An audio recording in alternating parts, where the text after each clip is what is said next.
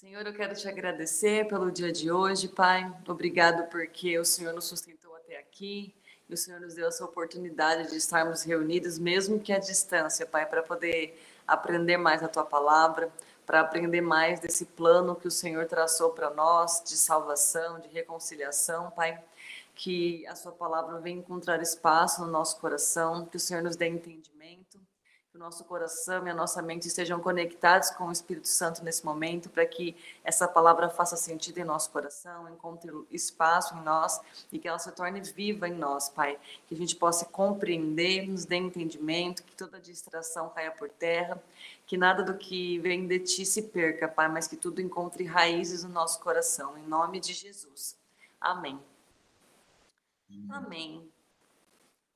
Bom, Recapitulando a última aula, nós estamos no, no módulo Plano de Salvação e entramos agora no tema de escatologia. Né? Então, caso alguém não se lembre ou não tenha é, ouvido a aula da semana passada, escatologia é o estudo do fim. Né? Então, nós estamos agora entrando nessa área de estudar os finais, os tempos, o fim dos tempos, enfim. E semana passada a gente falou sobre os sinais desse fim, que lá em Mateus 24, o próprio Jesus ele descreveu para os discípulos quais seriam os sinais que apontariam para esse fim, né?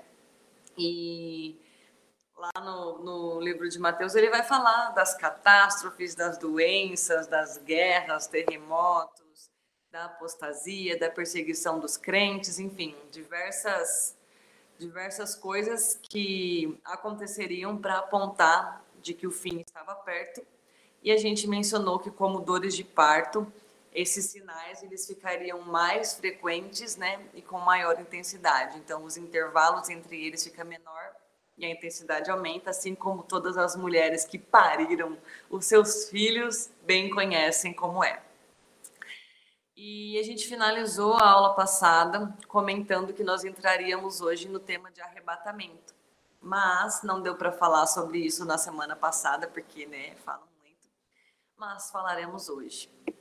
Então, eu quero começar perguntando para alguém aqui na, na turma já estudou sobre o arrebatamento ou já viu alguma coisa relacionada, tem uma noção sei lá, de como vai ser, de quando vai ser? Alguém? Ou estamos todos aqui para seguir juntos? Estamos aqui para seguir juntos, né? Para ouvir aí da tua parte primeiro. Marcelo, aí, se você mandar a gente estudar, depois a gente estuda. Tá bom, tá combinado. Marcelo colocou aqui o dia que todo mundo vai sumir. Ótima definição. Lá, hoje o Marcelo está de meu fiel escudeiro aqui novamente para passar os slides. Camila já estudou, que bom. Então, Camila me ajuda aí nas dúvidas. Viu filmes assustadores. Ah, bem comentado, Camila. Alguém aqui já assistiu Deixados para Trás? Só os crente velho que conhece Deixados para Trás. Eu já assisti todos os filmes do Deixados para Trás, já li os livros, porque tem livro. E assim, era o terror. Era pior do que ouvir filmes de terror para mim. Eu ficava morrendo de medo do arrebatamento, porque é sempre muito caótico, assustador e dá medo. E aí, que nem eu comentei semana passada, que sempre que dava uma tempestade, eu tenho uma irmã mais nova, né? Eu ficava todo tempo todo olhando para ver se ela ainda estava lá, porque né, eu pensava, as crianças, né, não tem pecado, vão ser arrebatadas. Então vai que Jesus voltou, eu não percebi. Então eu ficava toda hora conferindo se a minha irmã estava lá. Só para garantir, né? Vai que do nada sumia e eu ficava, então eu tinha muito medo. E na minha adolescência e juventude, eu não tinha coragem de conversar ou estudar sobre arrebatamento, porque era um assunto que me deixava com muito medo. Uma, porque eu não entendia muito sobre salvação, eu não tinha convicção da minha salvação, e porque eu cresci muito so, aprendendo sobre uma salvação baseada em obras, e não na graça, não na fé em Cristo, né? Não na declaração, no reconhecimento de quem é Jesus e do sacrifício dele por mim. Então, isso deixa a gente meio com medo mesmo.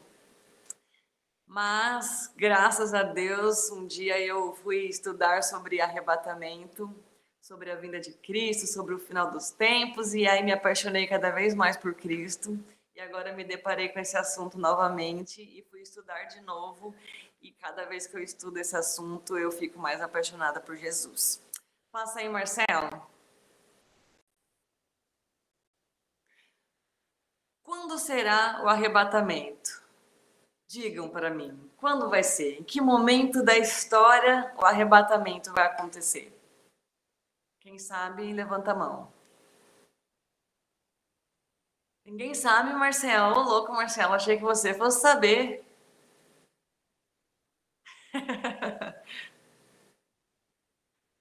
Ninguém sabe. Realmente, Jesus ele fala que o dia e nem a hora em que o filho for voltar, ninguém sabe. Mas o momento do arrebatamento em si é bem controverso, vamos dizer assim. Em que momento na linha do tempo da escatologia esse arrebatamento acontece? É, existem uma lista de acontecimentos, né, que juntando o livro de Daniel, o próprio relato de Jesus em Mateus 24, juntando algumas algumas visões de Paulo nas cartas que ele escreveu e o próprio livro de Apocalipse, a gente tem uma lista gigantesca de acontecimentos, né, se revelarão aí no, no final dos tempos, na vinda de Cristo, arrebatamento, milênio, Satanás preso, Armagedon, a grande batalha, o julgamento, são muitas coisas ainda para acontecer, né? muitas profecias do que ainda virá. E traçar uma linha do tempo desses acontecimentos é, é bem desafiador, porque a Bíblia ela não deixa um passo a passo no sentido de, de dados específicos, né? Jesus ele apresenta sinais e a gente, como filhos de Deus, conhecedores da palavra, a gente fica atento aos sinais, mas a gente não sabe exatamente como vai ser. Ah, beleza, guerras, mas guerra de quem, como, quando, não tem como saber exatamente. Então, para responder essa pergunta de quando será o arrebatamento, a gente vai falar sobre essa questão da linha do tempo. Não exatamente uma data, uma hora, tá, gente? Não vou falar nenhuma data aqui, porque se eu falar, eu vou estar tá sendo. Eu vou estar tá fazendo uma heresia, vou estar tá falando mentira. Mas a gente vai falar hoje sobre a linha do tempo, qual a sequência dos acontecimentos. Na verdade, a gente vai falar sobre isso ao longo da, das próximas aulas. Mas o arrebatamento em si, que a gente vai falar hoje, a gente vai entender em que momento da história ele provavelmente esteja. Beleza? Passa aí, Marcelo. Ó, oh, Marcelo tá esperto. Existem três linhas teológicas acerca do momento em que o arrebatamento ele irá acontecer. Existe os pré-tribulacionistas que acreditam que o arrebatamento ele vai acontecer antes da tribulação. Então, a tribulação é um período que o próprio Jesus disse também na, na, nas visões, né, na visão lá do livro de Daniel, ele descreve essa, esse, esse período de tribulação, que será um período de sete anos. E os pré-tribulacionistas, eles acreditam que o arrebatamento ele vai acontecer antes da tribulação. Então, antes desse período de perseguição, de, né, de tribulação maior, da grande tribulação, a igreja será arrebatada como disse o Marcelo, a gente vai ser, vai sumir dessa terra e vai ficar lá com Jesus. Existe uma outra linha teológica, que são os mesotribulacionistas ou mid-tribulacionistas, que acreditam que a igreja vai ser arrebatada no meio da tribulação. Então, nesse período de sete anos, a partir do momento que inicia a tribulação, vão se passar três anos e meio, a igreja vai ser arrebatada, depois mais três anos e meio. Existe também uma terceira linha teológica que defende a ideia do pós-tribulacionista, ou seja, é, eles defendem a ideia de que o arrebatamento vai acontecer no final do período da tribulação. Então, a igreja vai passar pelos sete anos da grande tribulação para só depois ser arrebatada Cristo para reinar lá com ele. E aí, ok, então existem três principais. Assim, existem outras linhas que não são tão seguidas.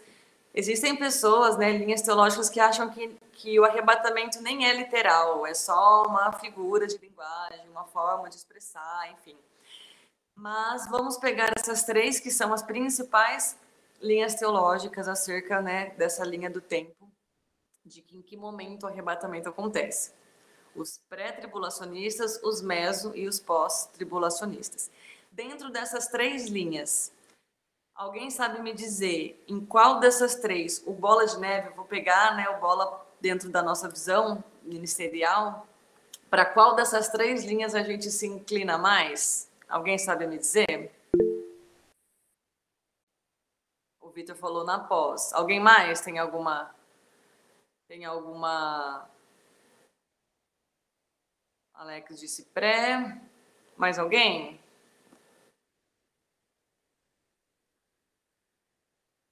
A dona Mônica está com a mãozinha levantada e ela quer falar. Não apareceu aqui para mim. Pode falar, Mônica. Número um. Primeiro. Então você acha que o Bola de Neve ele tende mais para o pré-tribulacionista? Eu acho. Ok. Então vamos lá para a resposta. A igreja Bola de Neve, né, a visão do Bola de Neve se inclina mais para o pré-tribulacionismo. Tribulacionismo. Então, é, dentro da linha teológica, a igreja acredita que nós seremos arrebatados antes do período da tribulação. Então, que a igreja não participará desse período da grande tribulação. Eu vou falar um pouquinho sobre cada um dos três, vou explicar quais são os argumentos que cada uma dessas linhas usam para defender a sua ideia. Como eu disse aqui, né, o Bola de Neve se inclina mais para o pré-tribulacionismo, mas vou explicar as três porque nós estamos aqui para aprender, não é mesmo? Até porque às vezes vem alguém confrontar a gente a gente não sabe explicar porque só conhece a nossa visão, então é sempre interessante nós conhecermos o cenário por completo. Amém? Alguma dúvida por enquanto? Se vocês tiverem dúvida, vai sinalizando. Se eu não ver, vocês me gritam aí, que eu fico às vezes empolgada aqui e não enxergo. Então vamos lá. Ó, eu coloquei aqui para vocês, eu sei que vai ser difícil de vocês enxergarem, mas depois eu, eu vejo se eu consigo compartilhar os slides com vocês lá no grupo no WhatsApp. Mas essa é uma linha do tempo é, uma visão escatológica né, da sequência dos acontecimentos. Então, vocês estão vendo esse primeiro quadradinho, meio rosinha, bem clarinho aqui no começo da, da linha do tempo?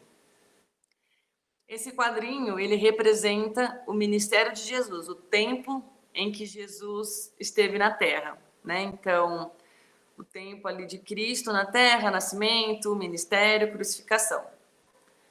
E aí ele está ali descrito telinha.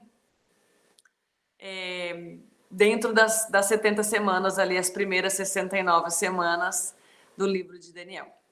Depois vem aqui uma parte amarelinha, né? Essa parte amarelinha é considerada o início da igreja, quando Jesus foi crucificado e logo em seguida em Atos 2 houve a, a comissão, né, onde os discípulos começaram a pregar o evangelho, enfim. E aí teve o início das primeiras igrejas, a igreja lá do início dos apóstolos e Pentecostes, enfim, todos esses acontecimentos.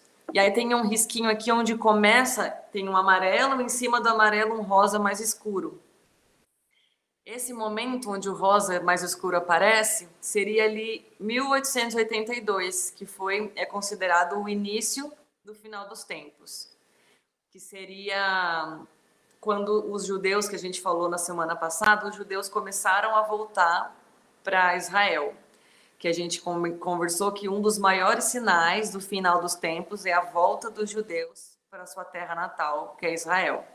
E em 1882 foi quando teve a primeira emigração de judeus. Então começou a considerar a partir desse momento o início do final dos tempos. É uma frase estranha, né? O início do fim.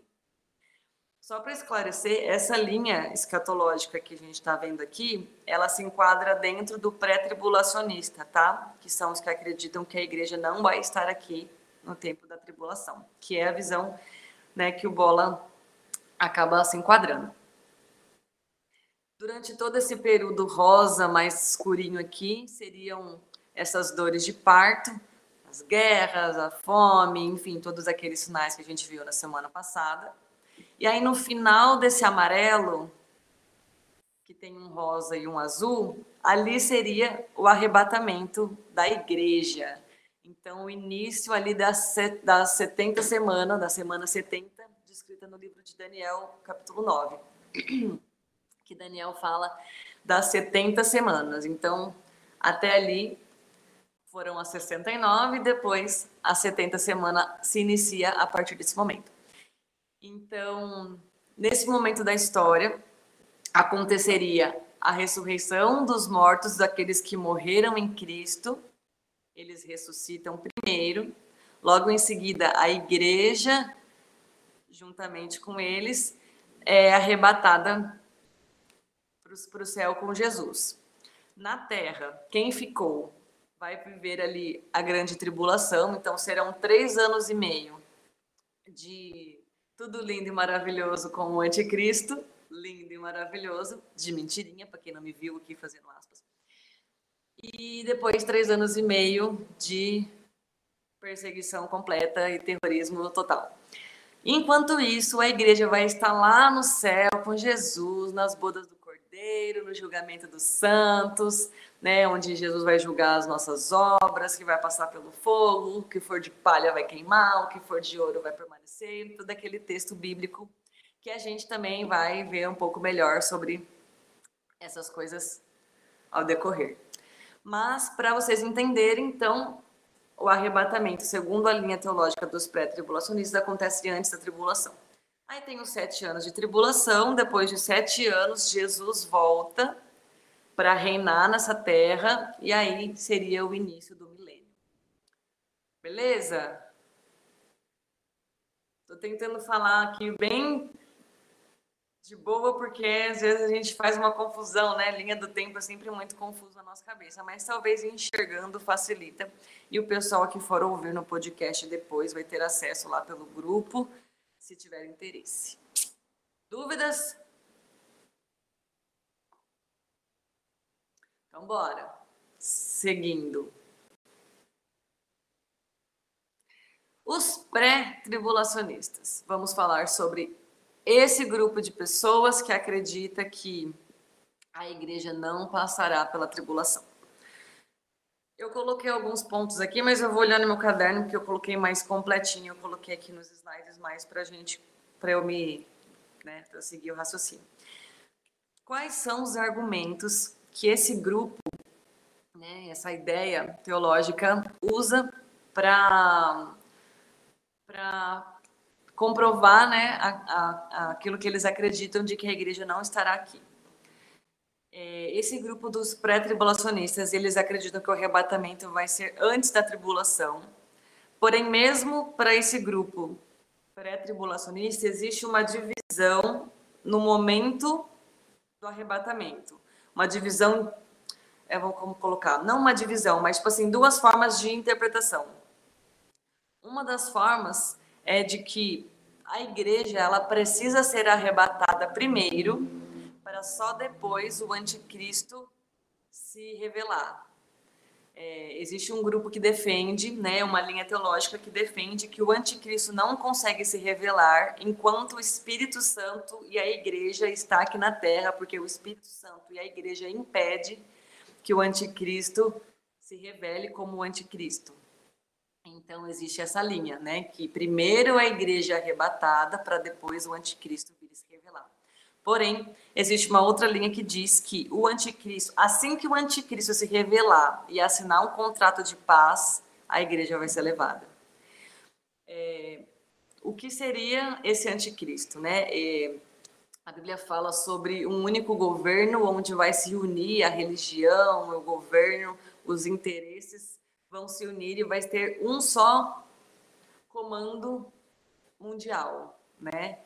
Então, essa pessoa que vai apresentar, representar o interesse do mundo inteiro, ela vai se manifestar trazendo uma proposta de paz mundial incrivelmente maravilhosa, que aparentemente é a solução dos problemas políticos, religiosos do mundo inteiro e e essa pessoa representando o anticristo, que será o anticristo, na verdade, ele vai se apresentar como esse homem sensacional que vai trazer a paz para o mundo. E é, vai enganar muitos, porque realmente nos três primeiros, nos três anos e meio iniciantes né, desse governo mundial, vai aparentar que está tudo lindo. Ele vai conseguir fazer isso que ele colocou como proposta. E aí, depois desses três anos e meio, ele vai se declarar como Deus, e aí os judeus que não aceitam outro Deus além do próprio Deus não vão aceitar e vão se voltar contra ele, e aí a perseguição está armada.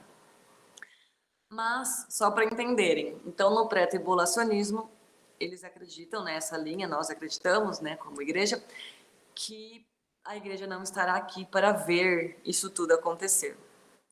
Ainda que alguns acreditam que vamos conhecer quem é o anticristo, outros que a gente vai ser levado antes dele se apresentar.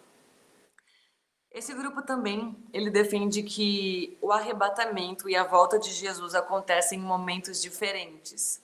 Então, o arrebatamento é uma coisa, a volta de Jesus é outra coisa. Isso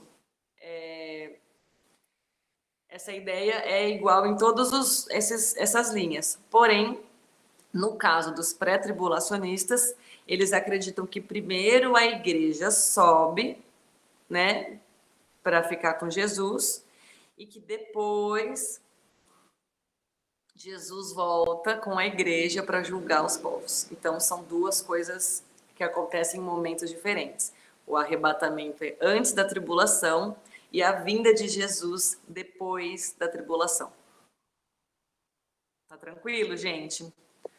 Se tiver difícil, se eu estiver indo muito rápido, me avisa. Vocês falam, Daiane, não entendi, pode interromper.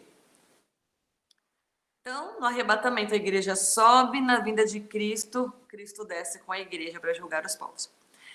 Esse grupo também acredita que apenas os crentes em Jesus, aqueles que estão em Cristo vão ouvir o soar das trombetas. Quando os anjos vai, que Deus fala, sobe, os anjos vêm, chama nós lá, toca a trombeta e a gente vai. E eles, né, esse grupo acredita que essa linha defende que somente os cristãos que estão em Jesus vão ouvir essa trombeta. Os outros, assim como nos filmes que a gente assistiu, os outros só vão ver o povo sumindo. Não vai saber o que está acontecendo, não vai ver nada, não vai ouvir nada, só vai sumir. Marcelo, diga-nos. Bom, não queria atrapalhar a sua linha de raciocínio, mas. É, mas eu tenho que perguntar aqui. Pré-tribulacionista, né? Então a gente. Liga o áudio, filho de Deus. Foi. tá me ouvindo? Agora ah, sim. Então tá bom. Não, não queria atrapalhar a sua linha de raciocínio aqui. Não, pode atrapalhar. Mas é um assunto muito louco, cara. É, pré-tribulacionistas. Então a gente é, é, a gente é arrebatado, né, antes do anticristo reinar. A gente vai passar, a gente foi arrebatado. Ufa, a igreja subiu. A gente vai passar pelo julgamento das obras, né, que aí a gente vai ver nas próximas aulas aí. E aí após isso a gente volta com Cristo, com, com, com Cristo para julgar? Sim, porque o texto fala que Eu até anotei aqui, em algum momento a gente vai passar por esse versículo, porque tem tantos versículos anotados aqui, eu não sei decor. Mas tem um versículo que fala que Cristo virá junto dos santos para julgar as nações. Assunto muito louco, hein? A igreja vai ser arrebatada, mas quando Cristo for voltar, na volta de Jesus, a gente. E a gente vai estar lá junto para julgar. Então vai ser um momento, não, brincadeira. É um assunto legal, cara. E, e isso sobre julgar as obras é muito louco, né? Não sei se a, não sei se a galera percebeu, tipo, cara, como assim você é arrebatado para depois julgar minhas obras? Então assiste as próximas aulas aí, porque o bagulho é louco. É da hora. Marcelo, você não tem noção a dificuldade que está sendo para mim falar dessa aula sem dar muito spoiler da sua, porque senão vai chegar na próxima aula sobre a vinda de Cristo e não vai ter mais o que falar, porque eu já falei muita coisa. Tô tentando. Eu vi que o Vitor levantou a mão também. Pode falar, Vitor. É, assim, vai, vai, não sei se está certo, mas vai haver mil anos de tribulação mesmo? Como que é essa questão? Porque eu ouvi falar sobre isso, e então, no caso, nas, na, no caso, para os pré-tribulacionistas, isso não vai acontecer, vai ser só, digamos assim, as, as dores de parto, seria o começo de tudo, né? Seria isso, não vai haver, não tem, não, ou, ou existe mesmo, esse, vai existir esses mil anos de tribulação, de tribulação. Na verdade, são sete anos de, de tribulação. A gente confunde porque são muitas coisas, né? Marcelo, volta lá na linha só para a gente, só para ficar mais fácil de visualizar. Pra ver se eu consigo explicar para o Vitor. Ó, Vitor, tá vendo essa parte na linha? Que tem uma parte vermelha e em cima uma parte azul? Sim, esses são sete anos que você comentou. Isso, são sete anos. A igreja vai estar lá no céu sendo julgado nas bodas do, do cordeiro, no casamento com o noivo, sendo tendo as obras julgadas, enquanto as pessoas que ficaram aqui na terra vão estar passando pela tribulação, que são sete anos. No final dos sete anos, Jesus volta, ele assume o, o, o trono de, de reino dele. A Bíblia fala que ele vai descer com os pés lá no monte onde é o. Caramba, deixa eu achar o nome aqui, peraí. Tem mil coisas escritas que eu quero ver agora. Não é Megido? É, eu acho que é, isso. Enfim, que o próprio Cristo vai descer ali e, tipo, ele vai reinar durante mil anos. E esses mil anos, Satanás vai estar preso e Cristo vai reinar e a gente vai reinar de acordo com os nossos galardões, mas a gente vai estudar mais a fundo os mil anos. Ah, tá, entendi. entendi. Sobre mil anos. Mas os sete anos da tribulação não é a mesma coisa dos mil anos, são coisas diferentes. Tá Na bom. Na tribulação a gente não vai estar, segundo essa linha, e no milênio, sim, estaremos. Deu para entender um pouco melhor? Deu, deu, deu para entender. Eu entendi certo. Não pode falar que eu tento explicar de outro jeito e é bom porque quanto mais eu explico a mesma coisa, mais eu também vou aprendendo mais. Pode não, falar. Eu só não prestei atenção, eu só não prestei atenção no, na, na sua explicação do milênio. as é, demais eu, passei, eu, eu prestei atenção. Eu passei bem rápido por ele porque a gente vai ter uma aula só sobre o milênio também. E que assim, a gente vai ter uma aula sobre cada um desses pontinhos. Então, o arrebatamento, a tribulação, o julgamento, o milênio. É isso que eu falei. Eu estou passando por cima bem rapidinho para eu não falar tá aula, né, as próximas aulas antes. Dá uma vontade, mas estou tentando não fazer. Vai lá, Elisandra, pode falar. Dai, você falou uma hora aí, me corrija se eu estiver errado sobre a, a igreja, né, subir primeiro e depois passar pela tribulação. E falou também sobre a questão dos judeus cristãos, né, que vai entrar nesse choque com o anticristo. Tá certo? Raciocínio? Sim, é porque o anticristo, a princípio, ele vai unir as religiões, a política, vai ficar tudo lindo, unido, bonito, maravilhoso. Sim, Só mas questão do, dos judeus, né, que são é, a maior parte cristãos. Ah. Porque é, a igreja vai subir, né? Caso, os judeus que são cristãos é o que vai ter esse choque com o anticristo. Então, é que, na verdade, a maioria dos judeus, eles, assim, os ortodoxos, que são aqueles que ainda acreditam, fiel, seguem fielmente o Antigo Testamento, aquela coisa toda, eles não acreditam que Jesus é o Filho de Deus. Eles acreditam que Jesus foi um grande profeta, mas não o Salvador. Por isso que a nossa salvação é baseada em quê? Na fé em Jesus. Nós somos salvos porque nós cremos que Jesus é o Filho de Deus, veio ao mundo como homem, mas ele não viveu como Deus, mas como homem, morreu, ressuscitou, venceu a morte para nos salvar. Essa fé que nos salva. E no caso deles, eles não enxergam Jesus como esse Salvador, apenas como um profeta. Só que os judeus que seguem a Torá, eles têm essa, essa questão de Deus muito enraizado. É um Deus, e tipo assim, tanto que a dificuldade deles acreditarem na época, vamos pegar os próprios fariseus na época de Jesus, qual foi a maior dificuldade deles em aceitar Jesus? Porque Jesus declarava: Eu sou o filho de Deus. O que, tipo assim, ele falava: Eu sou a verdade, eu sou a vida. Tipo assim, essa ideia de que um homem se comparava a Deus, se equivalia a Deus, para eles era inaceitável. E ainda é para grande parte dos judeus. Os judeus messiânicos, que são os que acreditam em Jesus, que têm a fé em Cristo, assim como nós, vão arrebatar com nós, vão estar tá lá na glória. Mas os que não creram vão ficar. E aí, na hora que o anticristo começar a revelar que, ah, eu sou Deus, ele vai a querer adoração para ele. Ele vai querer se declarar como Deus. E aí, esses judeus vão não vão aceitar, porque para eles é um só Deus e papo. E aí eles vão perceber que aquele cara tava tava de de más intenções, né? Respondido? Então bora lá, Marcelo, segue. Já é 8h38, ainda tô no primeiro. Os mesotribulacionistas. Peraí, então volta lá um pouquinho. Isso, nos pré, não falei todos, hein, Jesus? Vou correr, tá, gente? Vamos lá. Então, eles acreditam que apenas os crentes ouvirão a trombeta, que a gente vai sumir de repente, que nem nos filmes, e vai ser aquela coisa mais louca do mundo para quem ficar e vai falar, tipo, meu Deus. Até uma curiosidade, eu não lembro o nome da linha, mas existe uma linha de, de avião que eles não colocam dois pilotos cristãos no mesmo voo. Porque eles têm já essa noção que se um piloto sumir, o outro tá lá para para tipo, manter o voo para o avião chegar no destino.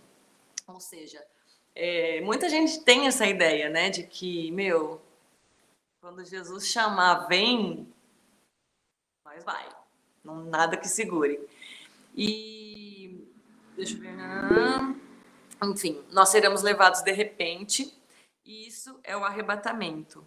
A nossa união com o noivo, onde viveremos a bodas do cordeiro, julgamento dos justos, das obras. E aí, quem quiser anotar as referências sobre isso, está lá em 1 Tessalonicenses 4, do 13 ao 18, e em Mateus 24, 40 e 42. Outra coisa também que os pré-tribulações. Ah, Camila, levanta a mão. Pode falar, cá? Antes de eu começar o próximo ponto. É, uma coisa que eu aprendi, não sei se está certo, vou aproveitar para tirar essa dúvida, é que para os judeus ortodoxos, ortodoxos, vai ser mais, mais fácil deles serem enganados, porque eles ainda estão esperando o Messias. Então, tipo assim, quando o anticristo aparecer, eles vão, ele vai enganar, porque daí os judeus vão pensar, oh, o Messias finalmente chegou, porque eles ainda estão esperando por não reconhecerem Jesus como Messias, certo? Faz sentido, porque se você for pensar, na época de Cristo, o que eles esperavam do Messias? Um Messias político que fosse resolver o problema de Roma, que estava né, dominando ali, fosse destruir Roma, ou um ou um juiz ou um Messias é, líder, né? Eles sempre esperaram que o Messias tivesse um alto cargo ali de importância ao ponto de é, ser altamente reconhecido como um grande homem, Messias enviado de Deus.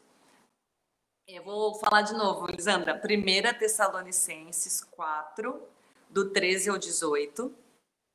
E Mateus 24, do 40 ao 42, que fala sobre a gente sumir daqui e ficar lá pertinho de Jesus. É, essa linha dos pré-tribulacionistas também acredita que Deus livrará o seu povo do sofrimento que virá, né? Que a ira de Deus não foi feita para o povo dele. Né? Então, a ira que está por vir, porque o período da tribulação ele é descrito na Bíblia com vários nomes. Né? Então, a tribulação, o grande sofrimento, o dia da ira, o dia do Senhor, enfim, tem várias formas ali de descreverem esse período da tribulação. Mas os pré-tribulacionistas entendem que a ira de Deus não foi feita para o povo de Deus, então não tem como a igreja estar aqui no dia que Deus for derramada sua ira sobre a terra. E eu vou pedir para vocês abrirem esse versículo. Eu vou pedir para Camila abrir. Camila, qual que é a sua versão bíblica? NTLH. Marcelo, você está com outro ou você está com NTLH também? Alguém não tem, que não esteja com a NTLH, abre em Apocalipse 3, 10. Também. Na verdade, pode abrir todo mundo aí. Quem quiser, quanto mais, melhor. Vou abrir a minha também. Apocalipse 3, 10. Apocalipse é fácil, hein?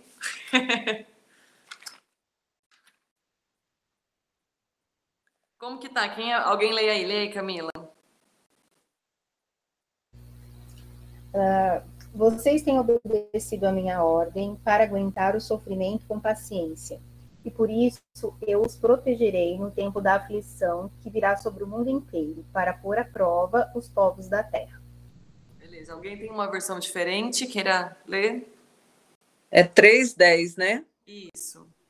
Posso ler? Pode.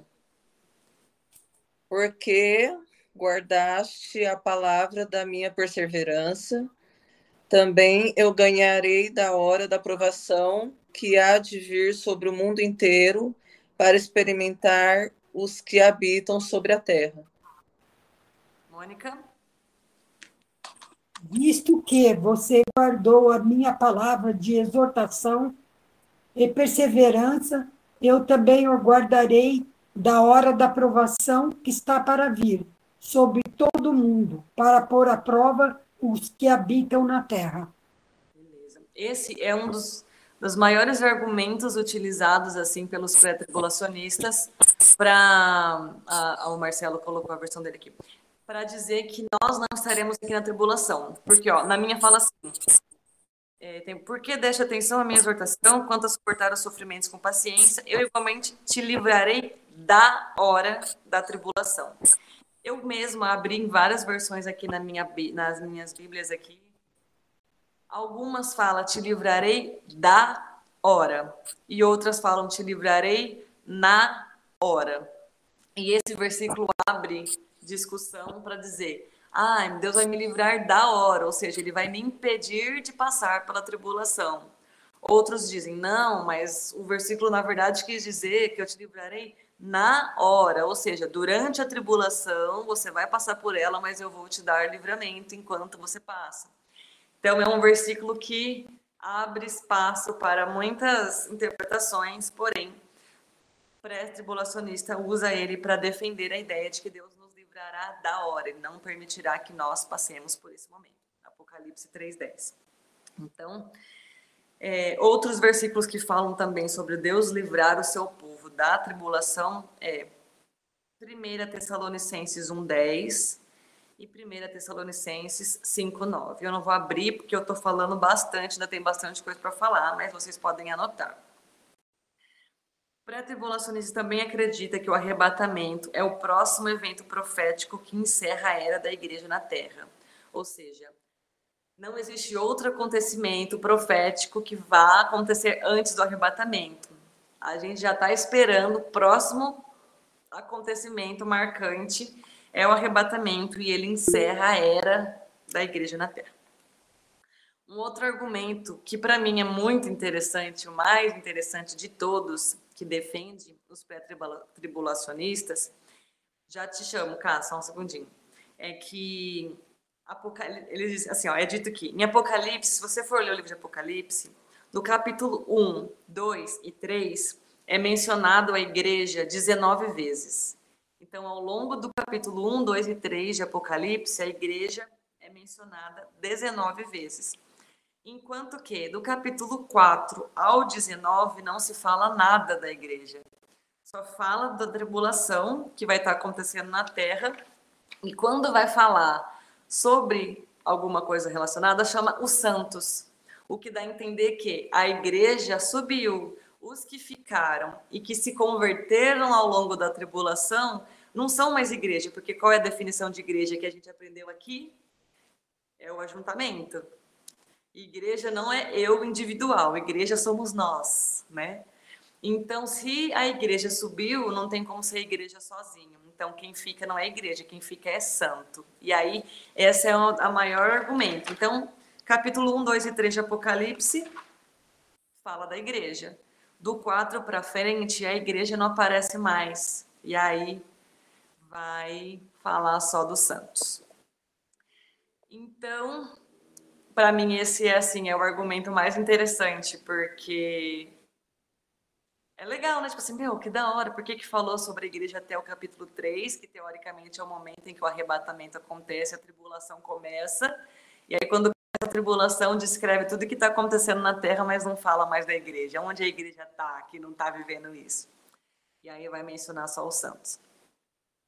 E um outro argumento é, se a Bíblia diz que na volta de Cristo, Jesus virá com os santos para julgar a terra, significa que os santos vão estar com ele. Como que Jesus vai vir com os santos se os santos estiver aqui? Então, esse também é um argumento que está em Zacarias 14, do 3 ao 5. Camila, ainda quer falar? Falei um monte. Não, eu só ia perguntar assim, né, que você falou que, tipo, o próximo evento, evento, é, esqueci a palavra que você usou, tipo, que vai acontecer. Profético. Isso, profético é o arrebatamento. E que não, as pessoas não acreditam que, tipo, vai acontecer algo antes. E aquelas pessoas que falam que para antes tem que ter um grande avivamento, e que depois do avivamento, que daí Jesus vai voltar, tipo, então não, não tem uma base bíblica para eles falarem isso. Então, na verdade, existe mesmo essa questão do avivamento. Só que a definição de avivamento que a gente tem é muito voltada para esse. É explosivo, né? A palavra avivamento está relacionada com explosivo, algo escandaloso. Porém, a Bíblia ela vai falar sobre o evangelho ser levado a todos os cantos. E se a gente for pensar em avivamento, parece que se enquadra mais dentro desse aspecto do evangelho sendo levado, da igreja vivendo a missão, do que do próprio Aue, né? As pessoas chorando e falando em línguas e orando por quatro dias, cinco dias, seis dias, aquela coisa em evento assim que a gente vê, que também é um avivamento, mas quando se diz respeito à vinda de Jesus, porque vai, vai ter todos aqueles sinais, aquele cenário tenebroso. E se a gente for parar para ver, hoje eu tenho visto assim, por mais que a gente vê muita coisa ruim, né, a TV sempre mostra coisas ruins, existe um crescimento da igreja muito grande. De pessoas que você vê e fala, meu, tem um, um remanescente ali que está buscando. Porque é que a gente fala, né? Eu até comentei com o Renan esses dias atrás. Os que fazem coisas erradas são geralmente muito midiáticos, aparecem muito, estão na mídia. Enquanto a igreja de Cristo, que que está ali vivendo o evangelho de verdade, está nos bastidores. E aí, às vezes, a gente acha que o mal está crescendo e que o reino de Deus não. Quando, na verdade, a igreja também está tendo um crescimento que a gente só é mais abafado. Né? A mídia não fala sobre isso. Amém? Alguma dúvida sobre os pré-tribulacionistas? Jesus, eu preciso correr. Vamos lá. Mesotribulacionistas ou tribulacionistas, quais são os argumentos? Eles dizem que a igreja vai passar por, pelos primeiros três anos e meio da tribulação, depois vai ser arrebatado e vai viver os outros 3,5 anos lá com Cristo. É, um dos argumentos que eles usam é de que a igreja precisa ser provada para saber quem realmente é fiel nas adversidades, que não tem como a gente ser arrebatado sem passar pela prova dando glória a Deus. Ai, desculpa, gente, eu sempre faço piada, né? Eu queria ser uma professora séria, mas eu não consigo. um outro argumento que eles utilizam é usar o texto de Mateus 24, lá do versículo 12 ao 17, quando Jesus descreve os sinais dos fins, é, que ele fala que ele que estiver no telhado, né, desça, o que estiver no campo não volte para pegar nada, mulher grávida, não sei o quê. Não sei se vocês conhecem, dei um, né, passei por cima. Mas esse texto está lá em Mateus 24, 12 e 17, depois vocês lêem, senão nós não vai terminar essa aula hoje. Eles utilizam o argumento de que Jesus ele está falando com os judeus e não com a igreja. E aí eles falam: ah, não é para nós, é os judeus que tem que fazer isso. Diga, Mônica. Eu não, entendo, eu não entendo isso aí. Eu fico muito confusa. Eu entendo que é confuso mesmo. Eu fico muito. Eu nunca entendi isso. É porque, assim, ó, são três formas diferentes de interpretar o arrebatamento. A primeira forma de interpretar o arrebatamento é que ele vai acontecer antes da grande tribulação. A grande tribulação é aquele período onde o anticristo vai estar reinando na terra. Ele e o falso profeta. E esse grupo que acredita que a, tribula, que a igreja vai ser arrebatada antes da tribulação, foi tudo que a gente falou até agora. Uhum. Isso tudo que a gente falou são que ele, as coisas que, eles, que esse grupo acredita. Existe um outro grupo que acha que a igreja vai ser arrebatada no meio da tribulação. A tribulação ela vai acontecer durante sete anos.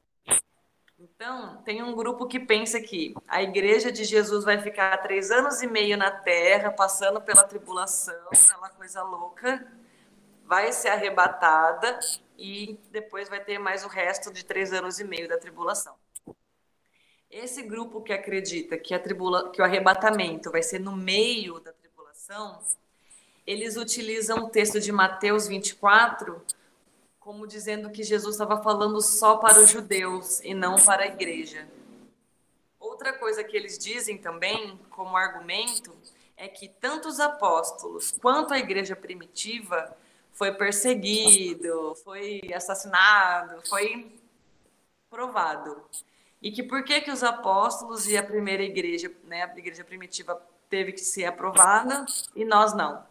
Então, eles acreditam que, da mesma forma com que eles foram provados, nós também seremos, e por isso que nós precisaríamos passar por pelo menos metade do período da tribulação. Porém, esse grupo que acredita no arrebatamento no meio da tribulação não tem, não encontrei, gente, eu procurei mesmo base bíblica para defender essa linha e eu não encontrei.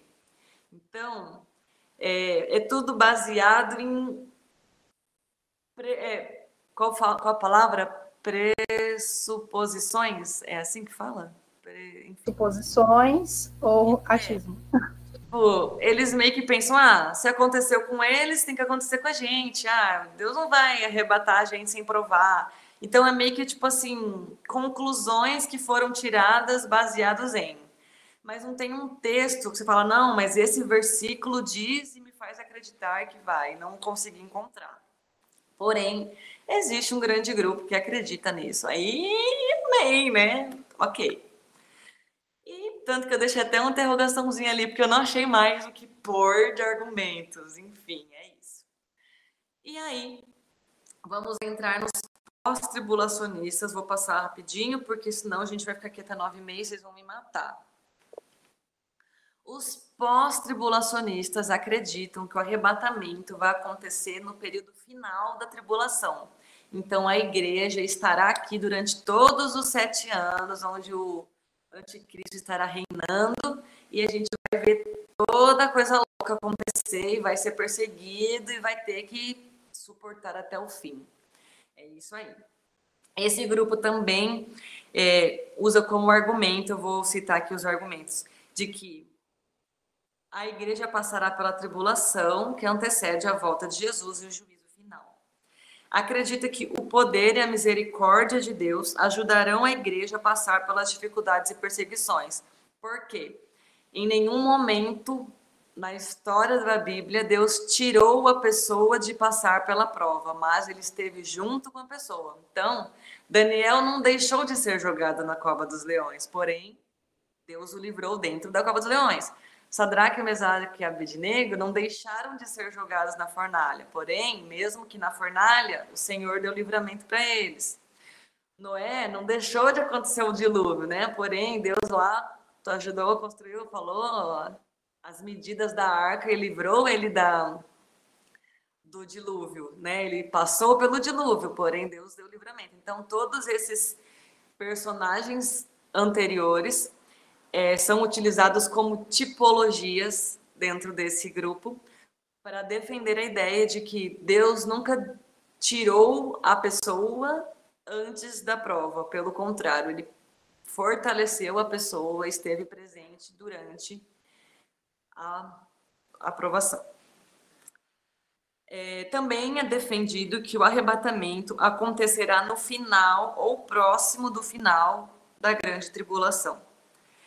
É, também diz que a igreja se encontrará com Cristo no ar, né, como é dito na Bíblia, de que os mortos ressuscitarão primeiro, depois aqueles que são em Cristo é, serão, subirão, né? Porque Jesus, Deus vai falar, vem, o anjo vai tocar trombeta, vai anunciar no céu, e a igreja vai subir no ar, vai se encontrar com Cristo nos ares, porque o texto bíblico diz que a igreja vai se encontrar com Cristo nos ares. Então, nós vai voar. E aí, a igreja se encontrará com Cristo no ar, e em seguida, a gente teve o encontro com Cristo, no ar. Em seguida, retornaremos para a terra junto com Cristo para o início do reinado de Cristo, que seria o milênio. Então a gente só vai subir para encontrar Jesus e vai descer com ele de novo para reinar aqui com ele. Um outro argumento é de que o arrebatamento e a volta de Cristo acontecerá quase que simultaneamente, né? Como eu disse, arrebatamento e volta de Cristo não é a mesma coisa, porém, os pós-tribulacionistas acreditam que eles vão acontecer no mesmo momento. Enquanto a igreja sobe, Jesus desce e a gente se encontra no meio do caminho ali nos ares. E também será visível para todos. Que a volta de Cristo é um evento espetacular, visível para o mundo inteiro, a gente já sabe porque a gente comentou sobre isso na semana passada. A Bíblia diz que como um relâmpago que sai do Oriente e se mostra no Ocidente, assim será a vinda do Filho do Homem. Ou seja, vão ver em cada canto desse planeta será visto a volta de Deus, de Jesus. Porém, né, os pós-tribulacionistas também acreditam que é, o arrebatamento da igreja vai ser um evento que as pessoas verão também. Eles também acreditam que a igreja será arrebatada depois né, do, da tribulação, porque Apocalipse menciona apenas uma vinda de Cristo. E essa vinda mencionada em Apocalipse, ela acontece depois da tribulação. E se a gente for pensar que o arrebatamento é antes, e a Bíblia fala que a gente vai se encontrar com Cristo nos ares, quer dizer que Cristo veio para se encontrar com a gente e voltou de novo para o céu para vir de novo para reinar no milênio. Então eles falam: não, não faz sentido. Jesus veio e voltou, veio e voltou. É uma vinda só. Se é uma vinda só, a gente sobe, Jesus desce, a gente se encontra no meio do caminho e pronto, a conta bate. Outra coisa também que eles dizem é que em Apocalipse, é, Apocalipse 25, para ser mais exata, 20, versículo 5, fala que fala da primeira ressurreição que vai acontecer antes do milênio. Se a primeira ressurreição acontece antes do milênio, não tem como ter acontecido uma outra ressurreição lá no arrebatamento, antes da tribulação. Então, esse é um outro argumento. Até eu brinquei com o Marcelo, eu falei, gente, tanto os pré quanto os pós-tribulacionistas trouxeram argumentos muito bons. Daí fica difícil para mim. Oi? Repete para mim essa parte, por favor. O que o em Apocalipse, quando fala da primeira ressurreição, lá em Apocalipse 20, versículo 5, eles estão citando a ressurreição que vai acontecer antes do milênio. Porque no texto fala, não, serão ressuscitados em seguida o milênio onde Cristo reinará. Se essa é a primeira ressurreição, então, lá no arrebatamento, quando diz que primeiro os mortos ressuscitarão, não contou, entendeu? E aí esse é um argumento que eles trazem que eu falo, poxa, ajuda nós, porque daí fica difícil. Pô, gente, não dificulta. Mas esses são os argumentos, então, defendidos pelos pós-tribulacionistas. Dúvidas? E vocês, gente? Quais conven... Qual das, das três linhas convenceu mais vocês? Conta para mim. Quem tá com os pré? Quem tá com os meso? Quem tá com os pós? Pré. A primeira. E os restos das galeras? Eu também tô na primeira. Vem Jesus. Qualquer hora. Eu achava, eu achava que era meso, mas eu... agora você me mostrou que não tem base bíblica, então eu fico com os prés. Eu fico entre os dois, né? O pré e o pós. Sim. Os argumentos são bons, né? é, do pós é, são bons também, né? Enfim, se for pensar no meu conforto, eu prefiro pré, claro. Você acha que eu vou falar, não, eu gostaria muito de passar pela tribulação? Não sou louca para isso. Prefiro que Jesus me leve antes, enquanto o povo está aqui sofrendo, estou lá, casando com meu amado e sendo feliz com Jesus no banquete maravilhoso que ele está preparando. Mas, que nem eu falei, os argumentos do pós, né, dá uma. Uh, Jesus, por que, que não fez mais simples? Mônica? Então vamos lá. Vai, Marcelo, para nós acabar, você vai ligar comigo. Gente, vocês aguentam ficar mais uns minutinhos aqui que eu tô acabando? Prometo que eu vou rápido. Quem precisar sair, me perdoe por né, ter que sair antes, mas vou acabar rapidinho. Beleza, mas então tá. E o arrebatamento em um piscar de olhos? Vamos cantar junto, gente? Mas a igreja será arrebatada num piscar de olhos acontecerá. E aí, gente, como vocês me explicam isso aí? O arrebatamento em um piscar de olhos. Onde que, onde que tá isso? Eu já vi um monte de vídeos falando que essa música ela é herege, que não é de Deus, que não sei o quê. Mas é porque entra nisso que eu falei, né? É os pré-tribulacionistas e os pós-tribulacionistas defendendo sua teoria. Mas vamos esclarecer esse lance aí do arrebatamento em um piscar de olhos? Abrem lá suas Bíblias em 1 Coríntios 15. 1 Coríntios 15, vou ler do 50 ao 53. Eu vou ler, quem tiver aberto aí no 15 também, lê junto aí nas suas versões e aí vai entendendo o que o texto está dizendo. 1 Coríntios 15, 50. Diz assim: Contudo, irmãos, eu vos afirmo que carne e sangue não podem herdar o reino de Deus, nem o que é perecível pode herdar o imperecível. Eis que eu vos declaro um mistério. Nem todos adormeceremos, mas certamente todos seremos transformados. Num momento, num abrir e fechar de olhos, ao som da última trombeta, porquanto a trombeta soará, os mortos ressuscitarão, incorruptíveis, e nós seremos transformados. Pois é impreterível que este corpo que parece que perece se revista de incorruptibilidade e o que é mortal se revista de imortalidade. Baseado nesse texto, do que Paulo está falando sobre o piscar de olhos? Falem um de cada vez, gente. Amor. morte. Não, não é da morte. Ó, vou ler o 52. Num momento, num abrir e fechar de olhos, ao som da última trombeta, porquanto a trombeta soará, os mortos estarão incorruptíveis. Antes do 52 e 51 diz: Eis que eu vos declaro um mistério: nem todos adormeceremos, mas certamente todos seremos transformados num momento, num abrir e fechar de olhos. Vitor, pode falar.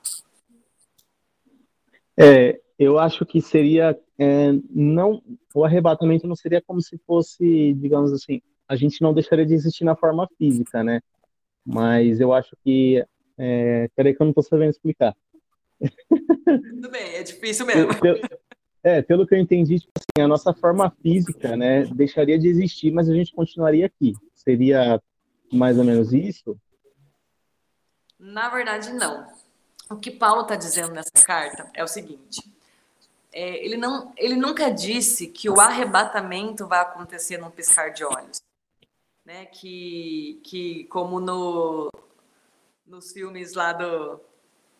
No filme do Deixados para Trás, do nada vão sumir. Nós que somos cristãos, a gente vai ouvir a trombeta, a gente vai ser avisado, ainda que os outros não vejam, né? Segundo a linha dos pré-tribulacionistas, ainda que os outros não vejam, nós estamos em Cristo, a gente vai ouvir a trombeta, a gente vai ver o céu se abrindo e Deus falando, vem.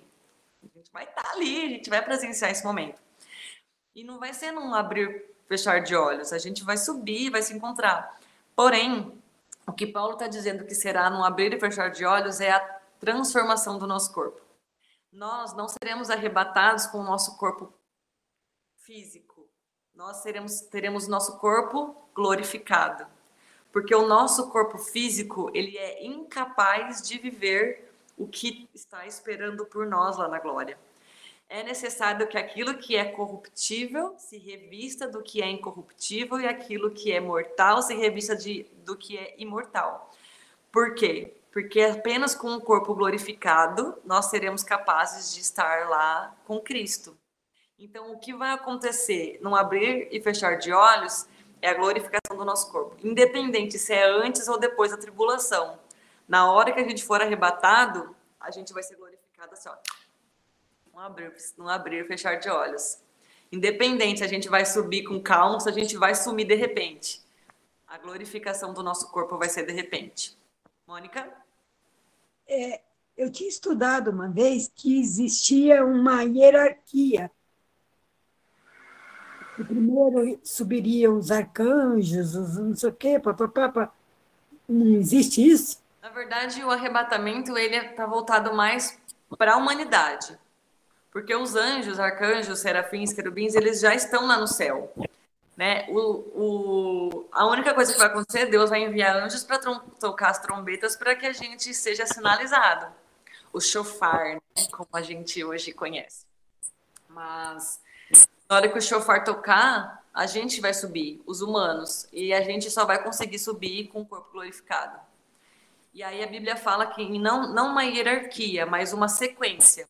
A Bíblia, fala que primeiro quem morreu vai ressuscitar, quem morreu em Cristo vai ressuscitar, e depois nós que estamos vivos. Paulo ainda fala, nós que estaremos vivos, porque na cabeça dele ele ainda estaria vivo quando isso fosse acontecer, coitado. Dois mil anos depois nós estamos aqui. É, nós seremos levados juntos com Cristo.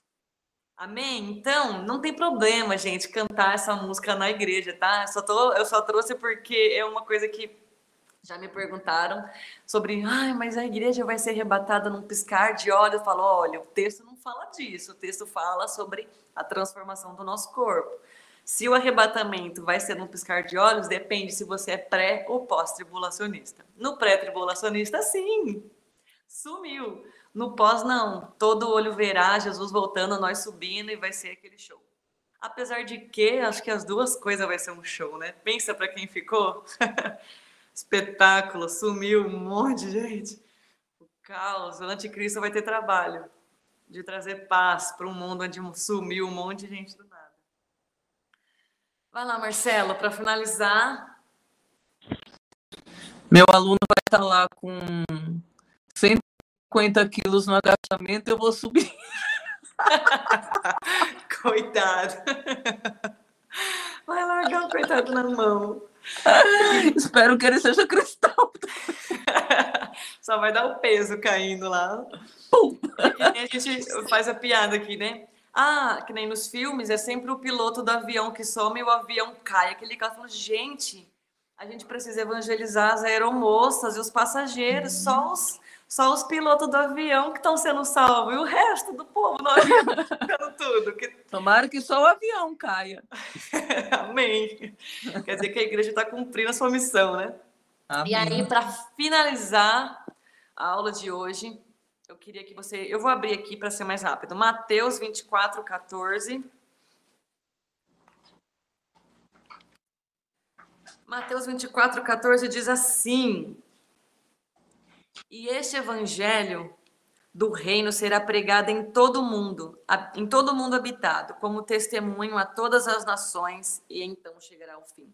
Eu coloquei aqui a pergunta, mas então, depois de ouvir sobre tudo isso, quando será o arrebatamento? E aí, é, no texto de Mateus 24, né, é, aquele texto que os discípulos questionam a Jesus, mas quando, Jesus, você vai voltar? E aí Jesus começa a falar: olha, vocês vão ouvir guerras e rumores de guerras, mas ainda não é, mas ainda não é, não é o fim. E aí vocês vão ver, vocês vão ver fome e vão ver é, doenças e epidemias, mas ainda não é o fim. E aí Jesus vai falando várias coisas terríveis, mas ainda não é o fim. E aí no versículo 14 ele fala: E este evangelho do reino será pregado em todo o mundo habitado como testemunho a todas as nações. E então chegará o fim.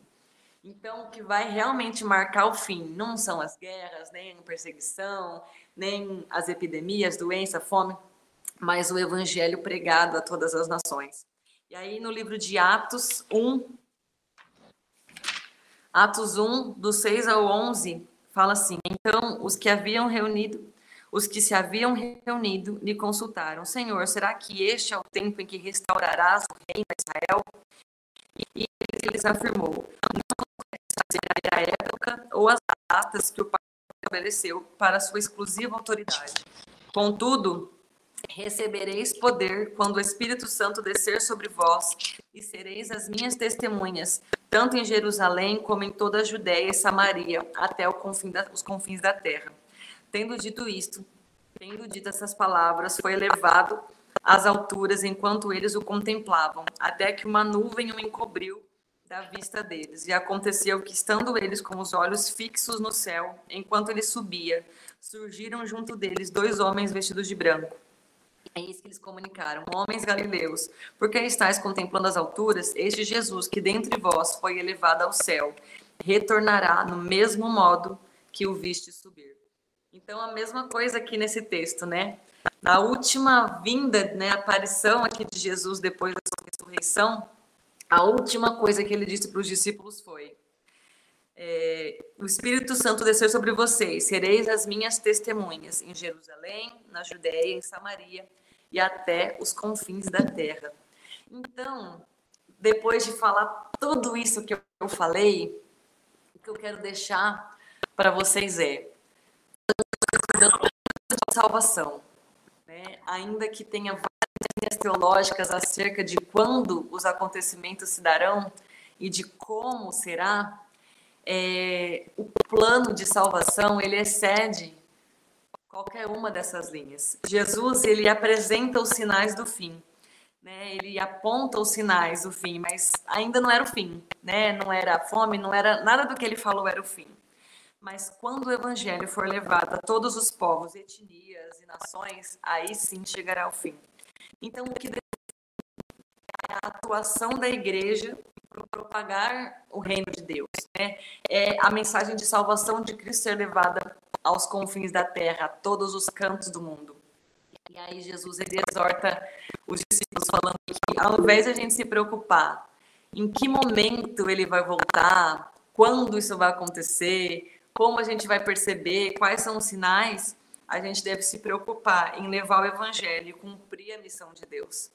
Né? Ele deixou bem claro uma missão: leve o evangelho até os confins da terra. E a gente tem que compreender qual é o plano de salvação perfeito de Deus que ele escreveu para nos salvar e que depois de sermos salvos nós fazemos parte, nós passamos a fazer parte desse plano, entender esse plano para que a gente possa cumprir a missão que ele nos deu e executar essa missão, né? Compreender e executar essa missão. Então, independente de qual a linha teológica que você vá viver, se você acredita que você vai estar aqui na tribulação ou não, uma coisa é certa, nós devemos estar sempre preparados, seja para o arrebatamento, seja para a tribulação. Nós devemos estar preparados. E como a gente vai estar preparado? Cumprindo o plano de salvação de Deus, que é levando o evangelho a todas as pessoas, não deixando de pregar as mensagens de salvação, não deixando de falar a boa notícia de Cristo, de quem é Jesus, de quem é o nosso Pai, de quem é a nossa família. A nossa missão é apresentar um pai para um nosso irmão que não sabe que tem um pai. E a gente entender que nós somos uma família. E a partir do momento que a igreja compreender isso e passar a viver isso, aí sim nós estaremos prontos, seja para o arrebatamento, seja para a tribulação, seja para o que vier, porque a gente vai estar cumprindo um plano perfeito e maravilhoso que Deus desenhou para nós. É, eu acho que ela caiu bem na última fala dela. Foi, foi arrebatada. Subiu e ficou todo mundo daí. Seu ódio tá fechado. Menino do céu, não fala isso não, esse aí, eu vou, Deus. esse aí eu vou ter que fazer um Oh, vídeo só, só desse finalzinho. Você concluiu o arrebatamento. Eu, acho- eu acho que foi proposital. Mas eu acho que não cortou o que eu queria dizer, né? Daiane, você quer Foi matar certinho. a gente, Daiane? Você fez o ponto final, você Falei, foi pronto, arrebatado. agora eu piquei, e agora? Caramba, eu achei que era pós-tribulacionista, tava errada, né? Amém, gente? Eu acho que o Marcelo tinha levantado a mão antes de eu, de eu Ah, ser arrebatada por dois segundos, não? Ah, foi a Elisandra. Pode falar. Ô, ô, Dai, é, tá me ouvindo? Tô, tô assim. É... Ai, meu Deus do céu, peraí que essa cachorra que me fez até perder a linha de raciocínio. Ah, não, eu, eu ia fazer só uma observação em relação a- ao evangelho ser pregado a todas as nações, né? A internet existe para quê hoje? Tá mais fácil agora, né? Tá muito mais fácil, né, de se, se cumprir Eu vi um. essa questão. Eu vi um videozinho no Instagram esses dias, né? A igreja deste século chegando lá na Nova Jerusalém, encontrando com Paulo. E Paulo falando assim: Você é um cristão do século 21? Cara, deve ter sido incrível. Você deve ter alcançado muitas nações com aquela, com aquela tal da internet. Você deve ter falado de Jesus para muitos povos. Nossa, quem dera eu na minha época. Eu precisava viajar, pegar navio, afundar e fiquei ilhado, tipo assim, né? Paulo encontrando com a gente, a gente olhando pra ele falando: Ah, não, eu só via memes de gatinho mesmo e coisas assim. Então, tipo assim, né? A gente tem a maior ferramenta diante da gente para falar do reino de Deus para todas as etnias. E a gente está esperando o quê, gente? A gente tem que ansiar pela volta de Cristo. E a gente tem que falar de Jesus para todo mundo, em qualquer lugar, o tempo todo. Amém? Gente, me perdoem, passei 20 minutos da aula, mas é porque senão eu ia ter que usar a aula semana que vem, cara, não dá, né? Alguém tem dúvida para a gente finalizar? Então, amém, gente. Me perdoem pelo horário, mas espero que tenha sido bênção. Se for surgindo dúvidas ao longo da semana, manda no grupo, porque eu tô amando falar sobre isso. Meu coração queima e é maravilhoso. Tá bom? E aí, se eu não souber, vai ser mais da hora ainda, porque daí eu vou ter que estudar mais e ficar mais, mais cheia ainda. Amém? Marcelo, senhora? Vamos. Senhor, obrigado, meu Pai, por mais esse dia que estamos reunidos, aprendendo, falando da Sua palavra, compartilhando, que o Espírito Santo continue ministrando aos nossos corações, Senhor Jesus. E como foi frisado, meu Pai, independente de qual linha teológica, meu Pai, nós cremos no Seu plano, nós confiamos naquilo que o Senhor preparou para nós, meu Pai, e confiamos que um dia, Senhor Jesus, nos encontraremos com o Senhor, meu Pai, para que possamos reinar junto contigo, Senhor. Muito obrigado por este presente, meu Pai, muito obrigado por este dia, por esta noite, Senhor Jesus. Continue nos dando uma ótima semana, meu Pai, que o Espírito Santo continue ministrando nos nossos corações, dando entendimento, meu Pai, traduzindo tudo aquilo que nós não conseguimos compreender de momento, mas que possa ser revelado, meu Pai, em nome de Jesus. Amém.